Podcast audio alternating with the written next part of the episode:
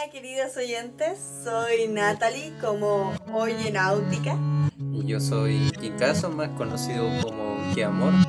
y juntos somos Quiero No sé, ser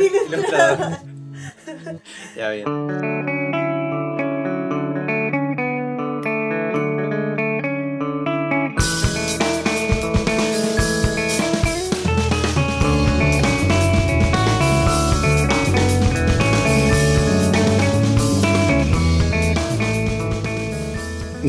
En el capítulo de hoy queremos hablar con respecto de por qué dibujar.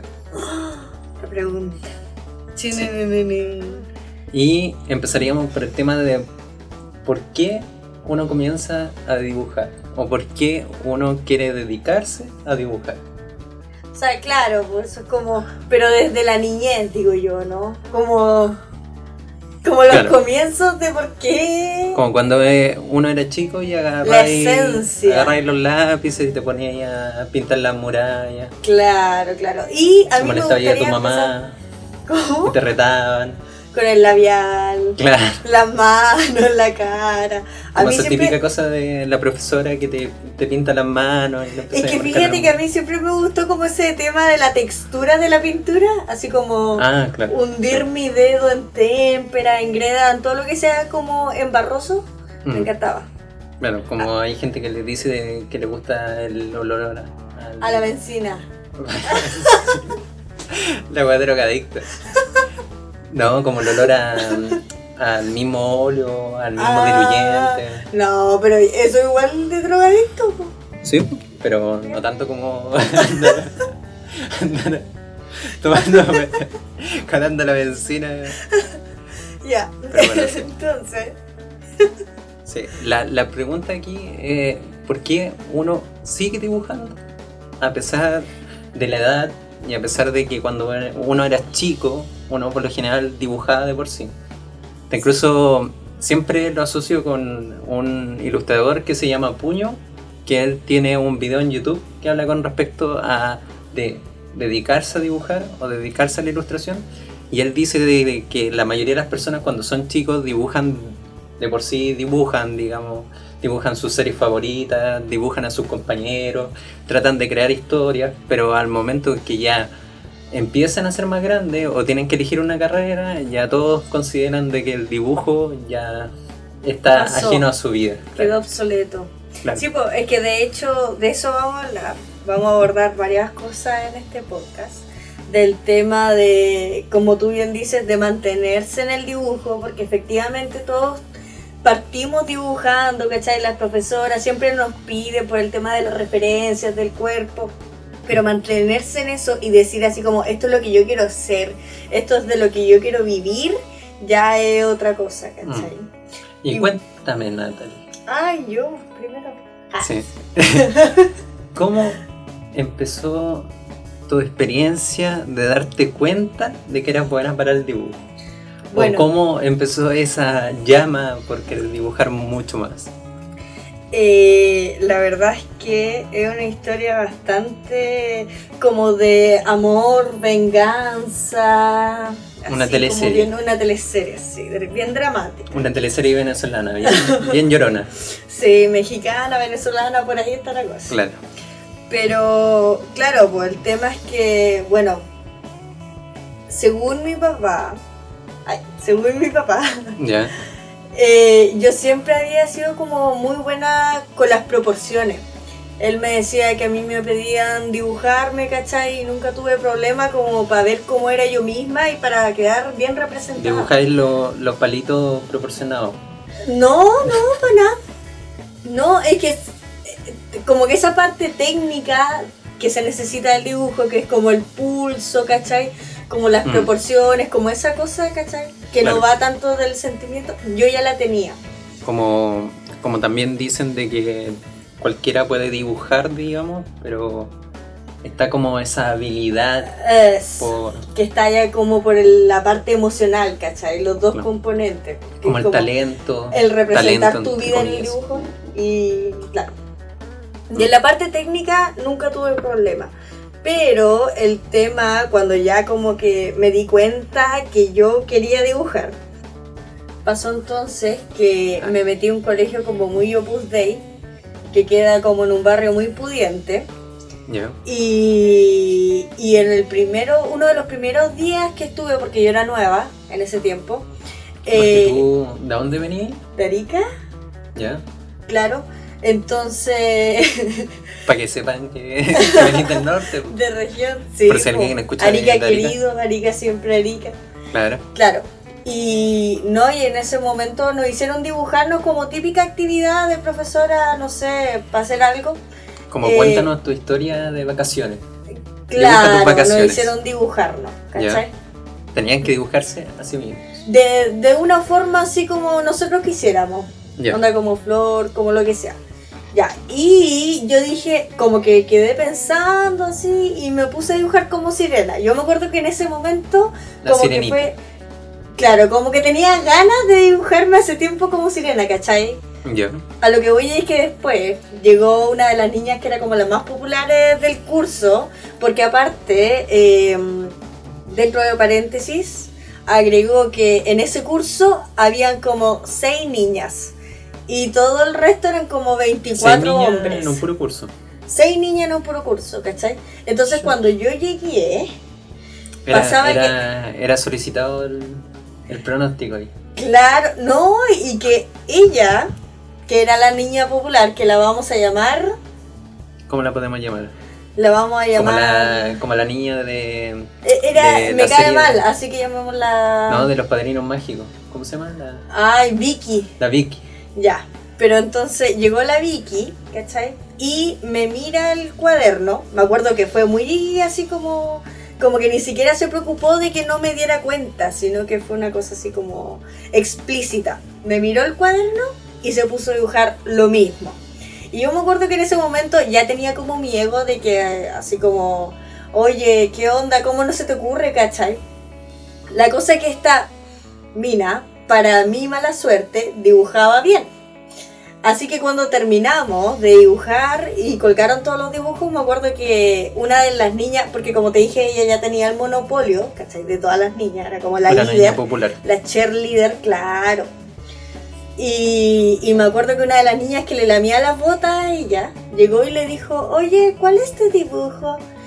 Y, y ella le dijo, la de la sirena. Y la otra le preguntó, y yo estaba ahí parando la oreja. Y la otra le preguntó, ¿cuál de las dos? Se refería al mío o al de ella. Claro, el que había dicho tú. Claro, y ella le dijo, no, la que quedó bien. Y ahí Y- fue el primer golpe ego. Y ella supo diferenciar cuál la había Y la bien. niña supo diferenciar y dijo, ah, es este. Porque Y no era el efectivamente, tuyo. efectivamente había quedado mejor. Y en ese momento yo me acuerdo que fue como impotencia primero, porque ni siquiera era una idea de ella, ¿cachai? Primero me la robó, la mejoró, la puso ahí y yo quedé como la copiona y más encima era nueva, la otra, no sé, como que fue así como un shock. Y me acuerdo que ese día llegué a mi casa y me puse a dibujar así como loca. Empezaste a dibujar todo lo que no habías dibujado antes. Claro, porque mi pensamiento en ese momento fue como, nunca más ella me va a volver a- ganar en, En, en este reto en este reto de dibujo. O sea, para la próxima yo le voy a robar la idea y la voy a humillar. Claro. Así, de la misma manera. Y eso es como yo siento que un poco como el trauma que todos los artistas llegan a tener en No cierta sé. forma, ¿no? Mi, Como el ego. mi trauma fue de que yo vengo de un colegio, de Puente Alto, colegio municipal. Y tenía un compañero que justo se sentaba al lado mío y también me copiaba cada cosa que Mm. dibujaba. Bueno, en ese tiempo igual éramos como dos más o menos que dibujamos más ¿En qué bien. curso estaba ahí? Era chico, estaba como... No, habrá sido como primero, segundo básico. Ah, ya, no, era más chico. Sí, sí, Sí. era mucho más chico. más. Sí, sí, sí, sí, me acuerdo. Y, y me sentaba al lado de este compañero y resulta que este eh, compañero mío, eh, no, en ese tiempo no podíamos elegir con quién sentarnos. Entonces justo me, me tocó con este compañero que dibujo que hacía, él me lo copiaba. Entonces yo generé un tipo de, de trauma, digamos, porque decía así como, oye, ¿por qué me está copiando todo lo que hago? Entonces ¿Me estaba ocasionando Un, daño severo daño, claro, psicológico, de ansiedad. Entonces mi mamá optó por cambiarme de curso y una de las razones principales de por qué me cambiaron de curso era porque mi compañero me copiaba los dibujos. Así que yo dije, bueno, Pero algún tipo de, de talento deberé tener para que alguien aprecie tanto Eso. las cosas que uno está dibujando. O sea, esa fue la forma en que tu compañero influyó en que tú te metieras como meta eh, seguir dibujando. O sea, yo creo que uno te, te a dar cuenta de que realmente, eh, Destacas. eh, claro, no, no sé si así destacar propiamente tal, no creo que tampoco los dibujantes seamos unas personas que, que vayan por la vida destacando. así No, como, al hola, revés. hola chica, o- oye, sé que dibujo muy bien, deja de dibujarte por favor. Eh, sí, pero yo creo que esa fue una de las razones en que empezáis a darte cuenta de que, claro, estás empezando a dibujar mejor, los profesores te empiezan a decir, oh, qué bueno te quedó tu dibujo. Entonces ahí me empecé a afanar y dibujaba lo que encontraba. Onda, en mi casa me ponía a dibujar la serie de ese tiempo, que eran como Claro, series sí, de, pues, de Looney. Tunes, eh, El demonio de Tasmania, que Sí, me gustaba mucho. O sea, yo dibujaba los del club de los tigritos. El Club anime que daban, me acuerdo Digimon, Sí, estaba como ahí Dragon Inuyasha. Típico de Dragon Sí, Ball también de la po. época que todos como dibujan mucho Dragon Ball. Sí, entonces empecé a dibujar los monitos que veía en la tele y aparte de eso empezaba a hacer de mis propios juegos. Yo me acuerdo que eso hacía harto. Ah, yo también hacía. Sí, como que, como que nació en la el cuaderno, en la cabeza claro. y claro, la iba Y en el cuaderno así el- tu laberinto y tenías que ir al otro lado del laberinto a buscar una llave y entre medio tenías que pasar un dragón. Entonces todo eso lo hacía en una hoja y en la hoja tenías que ir como escribiendo, dibujando, ¿cachai? Para pasar como el nivel. Y eso entretenía harto a mis compañeros. Y después cuando ya empecé a ser más, más grande, digamos, y estaba en la media, o sea, en octavo básico por ahí pasando a media, eh, también empecé a hacer muchos cómics. Que eso también he conocido a varios que como que le dan a eso. Y en los cómics era más que nada para tirar tallas. Ahí agarráis para a tus compañeros, ¿cachai? Los poníais en situaciones absurdas. Situaciones Lo- incómodas. los vestíais de mujer, claro. ah, no sé, po, podéis inventar cualquier cosa. Y Claro, cualquier realidad alterna. po. Claro. No hay- y ahí no hay también te vengabais también. Si tenías un compañero Pero- que te molestaba mucho, que no te caía muy bien. En mi caso como que no fue tan así, como que no sé si por ser como mujer, como que, o, o bueno, yo al menos igual soy como tranquila, que no me pasaba que andaba como burlándome de compañeros, sino que yo me acuerdo que dibujaba harto en las materias que me aburrían. Onda, Mm. tú Eso viendo, viendo mi cuaderno podíais saber qué materias me gustaban y cuáles no, porque las que no me gustaban las tenías todas rayadas. Claro. Me acuerdo Pero como eso, igual como que la Incluso gente cuando era, cuando no sabía, no sé, pues no había estudiado por una prueba y la tenía toda en blanco, me acuerdo que me ponía a dibujar, porque es como esa cosa de que dibujar como que te desestresa, ¿cachai? Es como un medio, así como... Claro, a poner a, a pintar mandala. Claro, es como lo que ahora es pintar mandalas, ¿cachai? Así, Para como ponerte a hacer dibujitos y todo. Sí, pues, sí, pues te centra. Entonces... Entonces, la, la pregunta es de, quiero ser ilustrador. ¿Qué, qué lo llevaría a uno a ser ilustrador? ¿Cuáles serían la- las pautas, digamos? Porque yo después de salir del colegio, una de las ideas que yo tuve era estudiar arte, dándome cuenta de que en verdad el mundillo del arte es totalmente diferente a lo que uno espera, digamos, del dibujo. Encuentro que ilustrar es mucho más dinámico, tenía otro tipo de, de medios, digamos, para expresarte. Son como más libres, digamos. Como que con la ilustración puedes jugar un poco Claro, más. es que yo siento que igual uno siempre tiene como esa cosa en el colegio, al menos y acá en Chile, no sé cómo será en otros lados, pero me imagino que quizás es distinto. Eh, pasa que es como que el ilustrador en verdad no es como una opción viable en términos como monetarios, no es como que Aparte se que la- así como el gran futuro del auto, la casa. Pero aparte de que la carrera de ilustración igual salió hace relativamente poco. Ahora tenemos dos, dos, bueno, una universidad, digamos, y un instituto que imparte las carreras de ilustración. No sé cómo será en otros lados. Pero no es algo que se hable o que esté en apogeo. Encuentro que ha pasado muy poco tiempo para que... O yo siento que ahora está en apogeo, pero gracias como a las redes sociales, Claro, el tema de que ahora como que ayudó- las imágenes son mucho más Mm. fuertes, ¿cachai? Y podía ocuparlo como herramienta política, etcétera, etcétera. Pero el Pero tema, herramienta política... o sea, en términos de cómics, digo, porque igual está como en boga O sea, yo encuentro de que se abrió un mundo Junto donde... con las redes, como los cómics de, no sé, las huelgas o las cosas que están pasando, ¿cachai? Pero yo creo que al final se da la opción de que cualquiera ahora puede subir su contenido Claro. y, y tener un, un estilo, una visión propia que llegue a mucha más gente. Sí, como esa es la, la gracia, digamos, de las redes de hoy en día que te dan esa oportunidad. De la globalización. Claro. Pero de eso, ¿de qué ha influido en la ilustración? Yo encuentro que al final también hay que cuestionarse si realmente es necesario estudiar ilustración o no estudiarla. Es que, claro, es que ahí vamos... Porque yo conozco tú- ilustradores que son muy buenos. O sea, cuando tú dices eh, quiero ser ilustrador, yo creo que más que ilustrador como profesional, como título, te refieres a ejercer como uno. Y según lo que yo he investigado, en verdad, no es necesario serlo, po, porque por el mismo tema de tener las redes sociales y todo, tú puedes con tu propio portafolio, ¿cachai? Poder gustarle a la gente y que la gente te busque y que te pida trabajo, y incluso marcas, eh, sin necesidad de que tú tengas el cartón debajo de la manga, ¿cachai? Porque son cosas que igual tú puedes aprender eh, viendo tutoriales en YouTube, o sea, la gran mayoría de cosas tú la puedes aprender por ti mismo. Definitivamente. Y con siento todos los ilustradores que son conocidos y no necesariamente han tenido que estudiar. Y también ilustradores o gente que dibuja que, que viene de carreras, digamos, como artísticas, no precisamente eh, tachadas como ilustración. Hay muchos que son artistas visuales, otros que son publicistas, diseñador diseñadores gráficos. gráfico, como que tiene... Claro.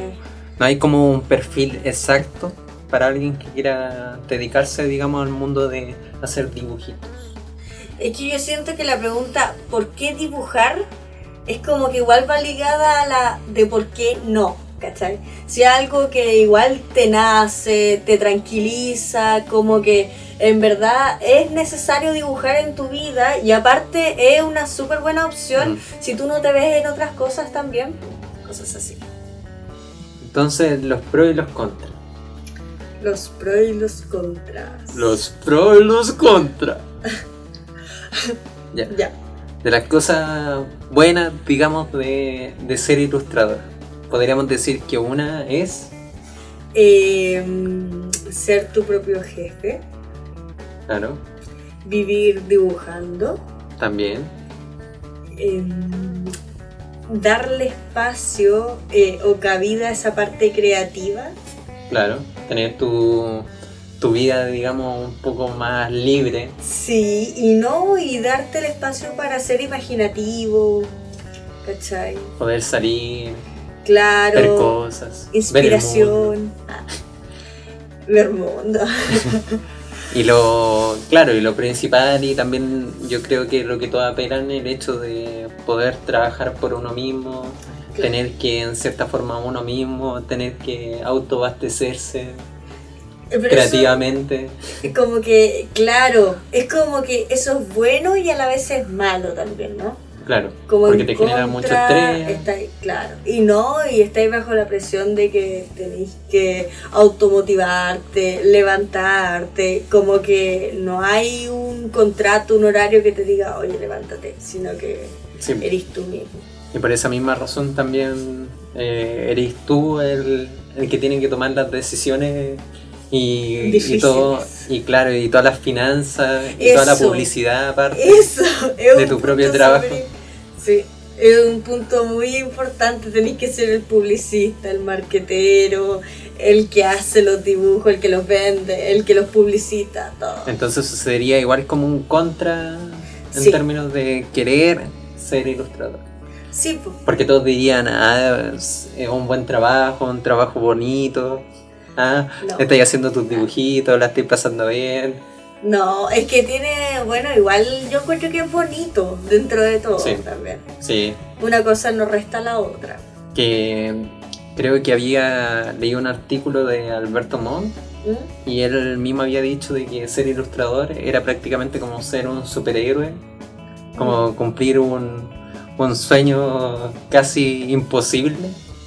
Y yo creo que sí, sí, muchos ilustradores concuerdan con lo mismo, o sea, genera más estrés, tenía una vida mucho más complicada, aparte de que la gente igual no la acepta en primer punto, hasta que ya Claro. empiezan a ver que realmente está ahí como viviendo o vendiendo, aunque sea un poco de tu trabajo. No es como algo que tú vayas a decir así como, oye mamá, quiero ser ilustrador y tu mamá te va a felicitar y te va a abrazar y te va a dar un beso. Claro, O sea, es como la, la típico de las carreras artísticas. Claro, como que no siempre el tenía prejuicio, el tema de que no vaya a ser pobre, todo el tema. Claro, y no que tenía tampoco está absoluta. tan alejado de la realidad, siento yo, al menos acá en Chile, que igual es como difícil porque si tú querís como abocarte a un tema artístico, siempre termináis siendo como profesor de esa materia. Claro, termináis No, dando clases sí, más que Es como ya eso. música, no, terminé dando clases en la universidad donde yo mismo estudié.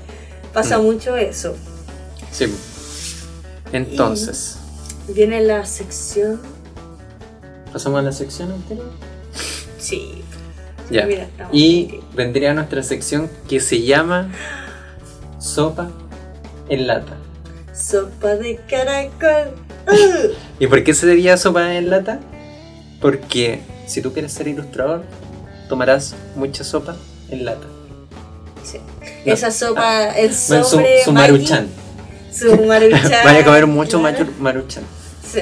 Es Si como gusta, lo mismo que decía del, del video de, de Puño, que el tipo saca como una receta también como para hacer, que es una receta súper barata con yogur. Ah, sí, pues, Claro. Si, si quieres ser ilustrador, vas a tener que aprender a hacer muchos videos con huevo. Exacto. Y entonces vamos a hablar con respecto a nuestra experiencia, digamos, con las ansias de ser ilustrador. Por ejemplo, Sí. una de, de Ser como un ilustrador como precoz, Claro. ser un ilustrador, pero no serlo. Sí. Ser un wannabe. Claro. Wannabe ilustrador. Como ser, ser ese amateur tratando de, De de, de querer ser el, claro, de querer ser el professional, pero no, no te sale, no Pero te sale no todo. te, sa- te sale mal. Claro. Qué triste.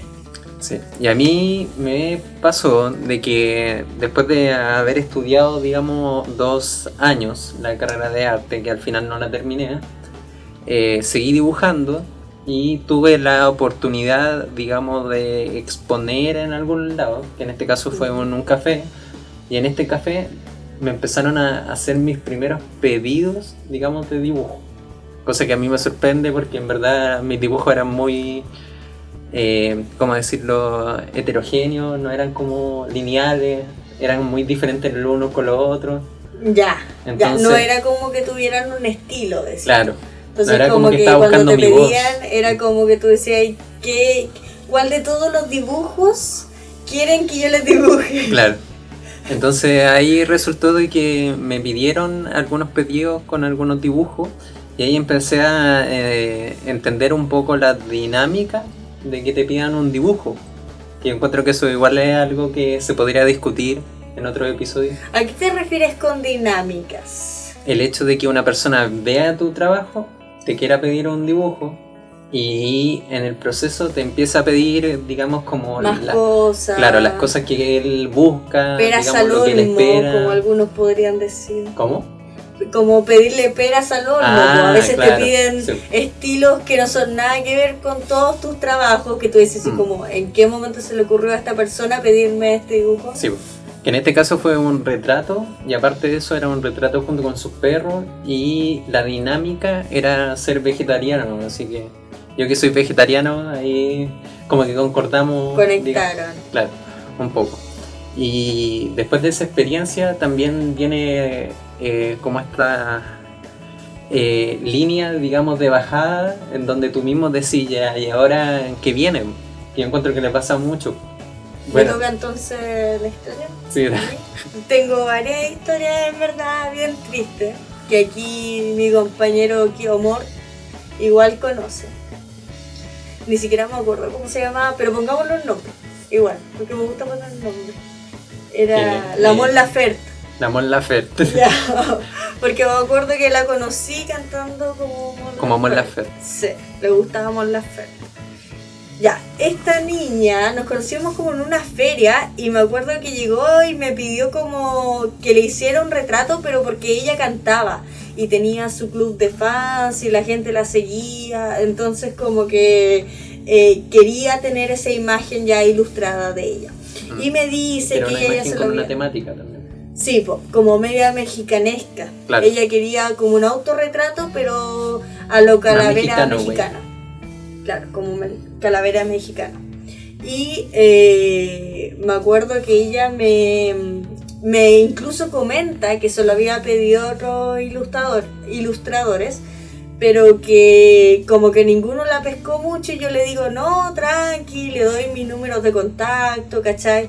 En ese momento yo igual era como más amateur y nos pusimos de acuerdo incluso por WhatsApp, ¿cachai? Por ahí nos escribíamos lo que ella quería, yo igual tengo el tema de que en términos de comisiones soy como muy Amigable. sacrificada de que me gusta que quede como la persona quiere que quede.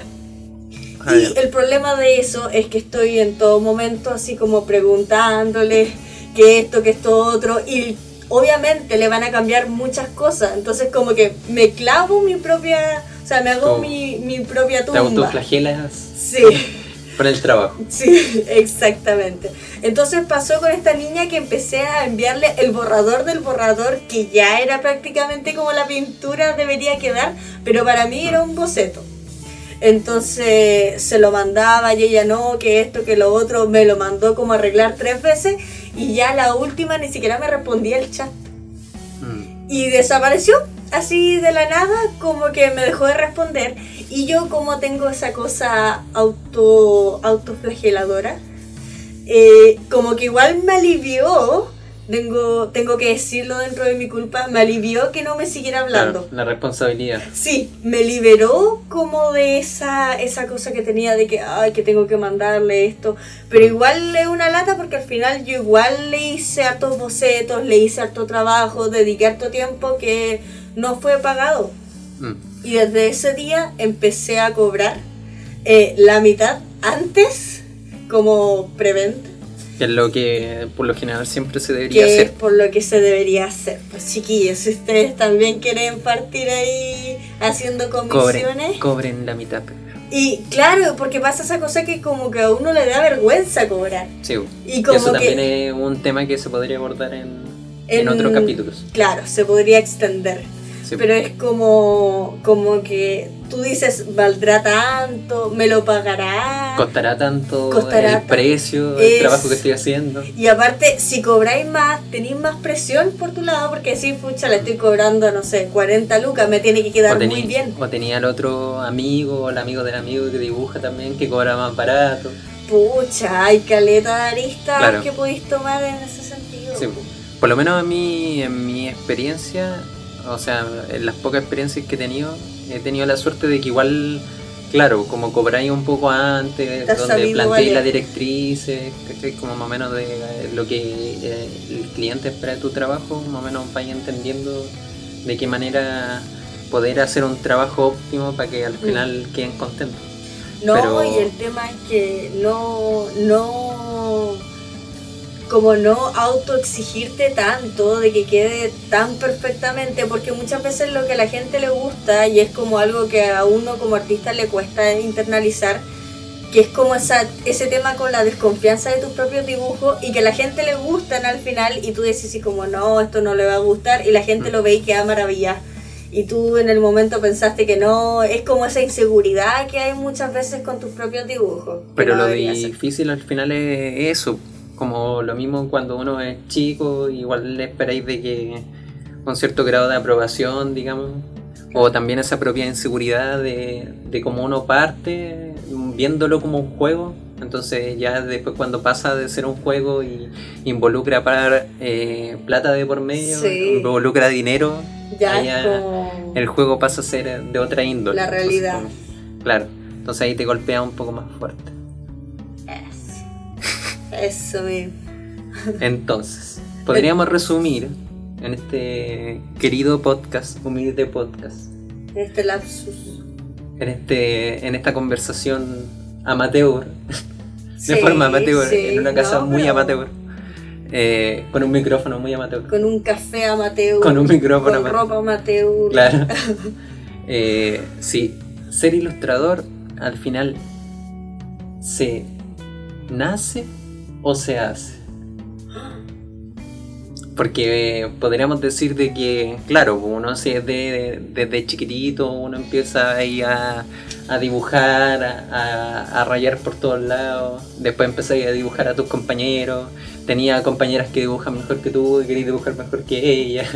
Como que Sí. se predestina un poco al tema de eh, como que la gente que dibuja y que se lo toma profesionalmente es gente que necesita dibujar y todos Mm. calzan en lo mismo. Por ejemplo, cuando veis una persona que estudió nada que ver ingeniería y termina dibujando, que la persona te dice, no, es que sabes que yo estudié tal cosa, pero necesitaba dibujar y al final logré como sincronizarlo, que igual ha pasado caleta. Claro. Y son carreras nada Oh. que ver y tú decís entonces como que igual hay una predestinación, una tendencia de quizás cierto tipo de gente, cierto, cierto tipo de personalidad que apunta a eso. de- O también de qué forma o en qué minuto empezáis a ser un profesional del dibujo. Pasa- Porque yo he visto mucho de que hay muchos de que eh, tratan, digamos, de dibujar constantemente y no hayan la inspiración, entre comillas, de seguir dibujando, pero al final son tantos los puntos como hemos planteado de que si uno quiere ser profesional del dibujo, tenéis que tomártelo prácticamente como si sea un trabajo. Onda, subir material constante, Sí, de tratar de tener un hábito. Hábito que por lo general no lo tenemos mucho nosotros porque somos amateurs, porque queremos ser ilustradores. Ah. Pasamos el dato que queremos ser ilustradores. Sí, por si acaso, por Claro. si nos quiere seguir. Por si alguien quiere pedir un trabajo. Entonces, claro, eh, es esa predisposición, digamos, a profesionalizarlo que muchos ilustradores al final tratan de dar sus directrices, dar sus puntos. En muchos videos en YouTube, de repente uno ve lo mismo en Instagram, pero simplemente se tiene que hacer, ¿no? No queda de otro. No queda ocho. No queda otro. Hay que hacerlo nomás. ¿Qué se le hace? Claro. Entonces, nada, eso podríamos decir de que Así Podría que ser nuestro- ustedes tienen que pensar ahí también. ¿Nací para esto? Claro. ¿Cuáles son las intenciones detrás de seguir dibujando? Que es ser dibujante, Sí, no. sea de lo que sea. Si quería hacer un libro infantil, cómic, o ser un ilustrador, o ser un artista. La pregunta es como, ¿qué se necesita? ¿Qué se necesita para poder ser un buen dibujante? Ya, pero yo encuentro que, que se necesita igual es un tema que podríamos abordar más adelante. Sí, sí, sí. También. Sí, sí, Sí. igual podría ser Ya. un tema. Nos vamos despidiendo entonces aquí con Kiomor. y con Oye Náutica. Y espero de que le haya gustado este intento de, de Este podcast. primer podcast. Y les deseamos una muy buena semana, un muy buen año. Hoy un buen día dibujando. Dibujando harto y esperemos de que nos escuchen mientras estén dibujando, se rían un rato y piensen también, claro, en cómo seguir mejorando en esto de, del dibujo. ya. Así que Bye. eso. Adiós. Chao.